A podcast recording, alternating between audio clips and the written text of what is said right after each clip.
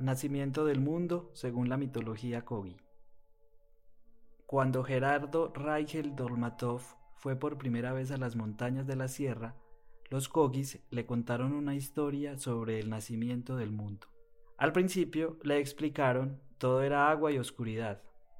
No había tierra, ni solo luna, ni nada vivo. El agua era la mama grande, era la mente dentro de la naturaleza la fuente de todas las posibilidades.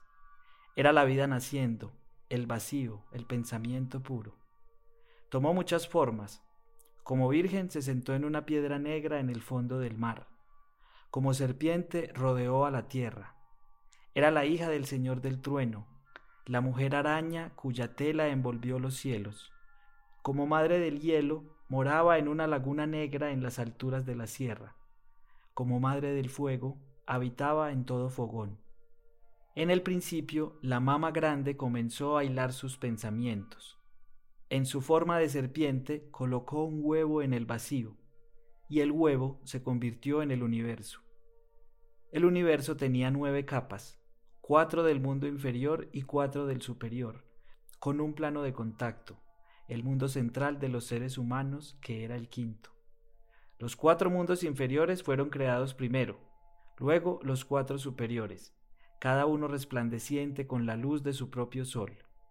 La quinta capa, el nivel que une las mitades superior e inferior del universo, es el sol, tierra, noche, tierra, la tierra de los seres humanos, la conexión entre los reinos cósmicos.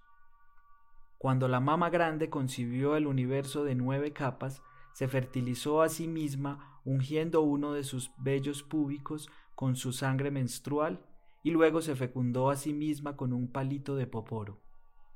Parió a Cintana, un jaguar de cara negra, el prototipo del ser humano.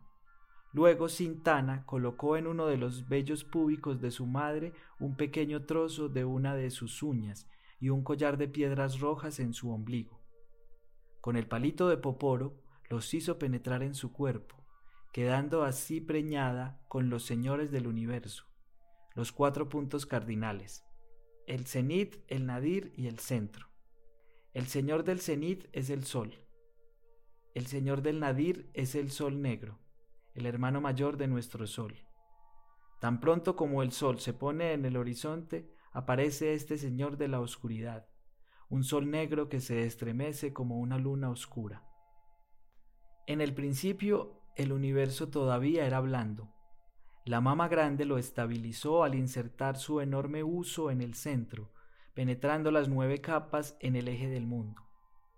Los señores del universo, nacidos de la mama grande, hicieron replegar el mar y levantaron la Sierra Nevada en torno al eje del mundo, enterrando sus bellos púbicos en la tierra.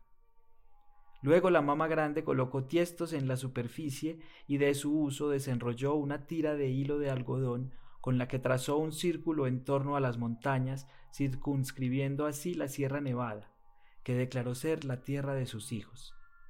De esta manera, el uso se convirtió en un modelo del cosmos.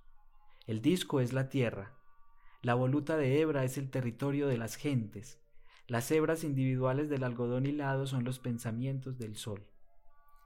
El cono blanco de hilaza representa las cuatro capas del mundo de arriba pero debajo del disco el algodón es negro e invisible.